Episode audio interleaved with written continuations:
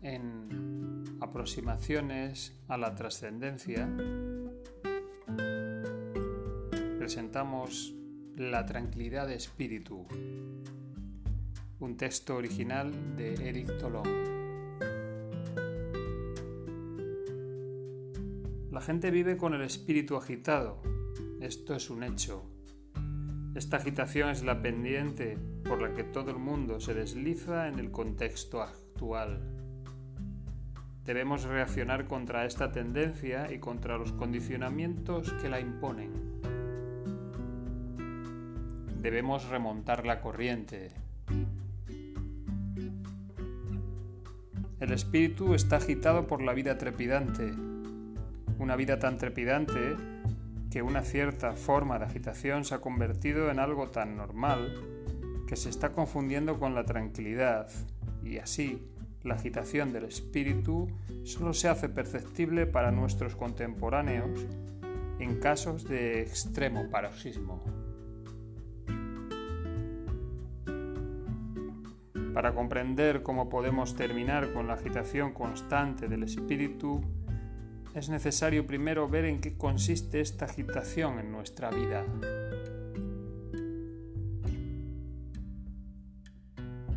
El espíritu está agitado por el trabajo, por las preocupaciones horarias, por la utilización de nuestros medios de transporte, por el continuo contacto con multitud de personas. Está agitado por la música y la radio que escuchamos, por las conversaciones vacías, por la televisión, el cine y el ordenador, por el teléfono y las visitas, por la excitación de los lugares llamados de ocio.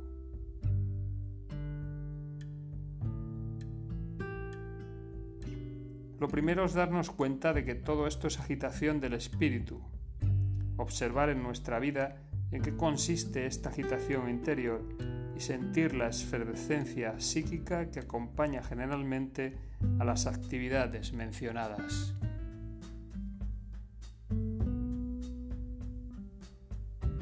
No es nuestra intención el proponer una clase de vida exenta de toda agitación. Una existencia tan solo podría darse en condiciones de retiro y aislamiento. Y por otra parte, existe una forma de tranquilidad pesada y obtusa que no es otra cosa que pereza.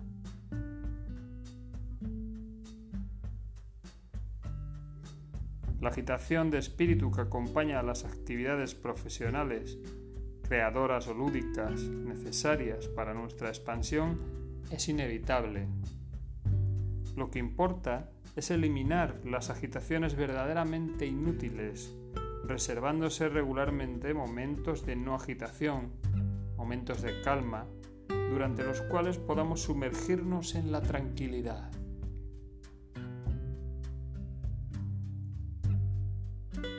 Nada más simple. Basta con sentarse cómodamente, guardar silencio, contemplar apaciblemente lo que nos rodea, escuchar los ruidos familiares de la vida dejando a nuestros pensamientos ir y venir a su gusto sin ningún freno.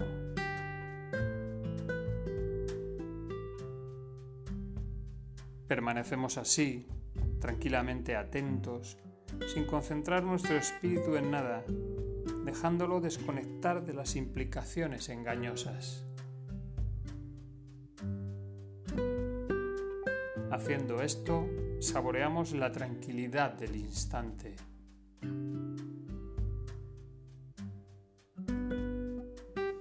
Los problemas del momento tal vez todavía están presentes, pero aparecen solo solapados, mientras que el cuerpo y el espíritu conocen una relajación benéfica.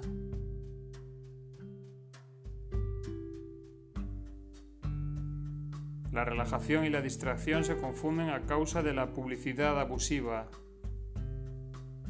Llenamos nuestro ocio de múltiples distracciones. Apenas acabamos de llegar del trabajo y ya la televisión, los periódicos, la radio, el cine, nuestros invitados y nuestros amigos nos solicitan. No es nuestro propósito condenar las distracciones. Estas son beneficiosas, pero no deben invadir nuestra vida de forma que no nos quede espacio para la paz profunda.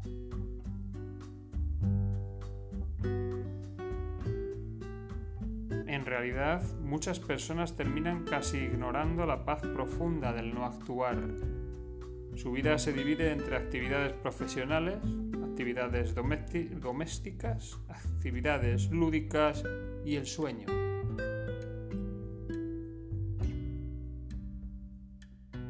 Es de uso común decir que las distracciones son una relajación. Sin embargo, este uso común es un abuso del lenguaje. Las distracciones ponen fin a un tipo específico de tensión, pero requieren otra forma de tensión. Por medio de ellas, ciertos núcleos nerviosos que antes estaban activados por el trabajo quedan en reposo, pero no, hay descanso en sí.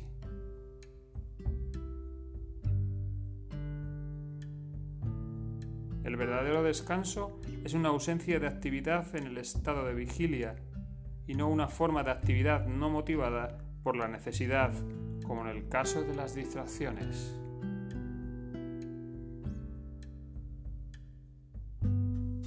Para salir del círculo vicioso de las actividades incesantes, tenemos que aprender a estar tranquilos, por medio del simple hecho de sentarse en silencio en algún lugar y gustar el sabor del instante que pasa.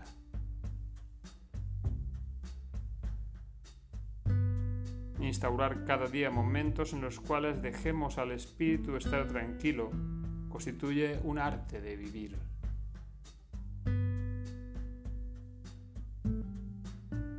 Este arte de vivir no conduce a la trascendencia, pero establece en el individuo condiciones idealmente favorables para la aprensión a la trascendencia.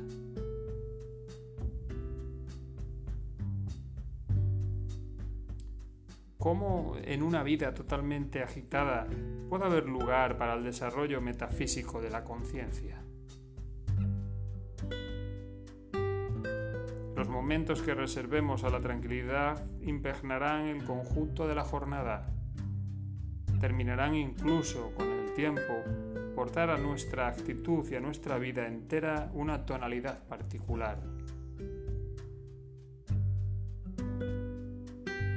Por el hecho de apaciguar regularmente nuestro espíritu, nuestras actividades, incluso las más absorbentes, se volverán poco a poco incapaces de alejarnos seriamente de las inconmensurables profundidades del espíritu.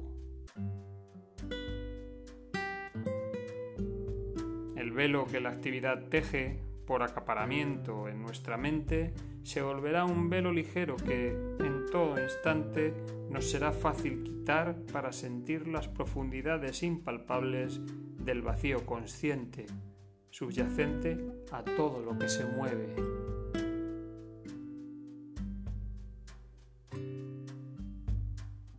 En conclusión, para escapar fácilmente de lo temporal y entrar en la infinitud de lo intemporal, comience a tranquilizar su espíritu. Para evitar olvidar lo intemporal y perderse en el lado superficial de la existencia, establezca, en caso, en cada uno de sus días, breves periodos reservados para la tranquilidad del espíritu. Esta es la regla cuya importancia práctica será evidente para aquellos que se ajusten a ella. Hasta aquí el podcast de hoy. En el apartado Aproximaciones a la trascendencia, la tranquilidad de espíritu. Un texto original de Eric Tolón de Mayéutica Trascendente.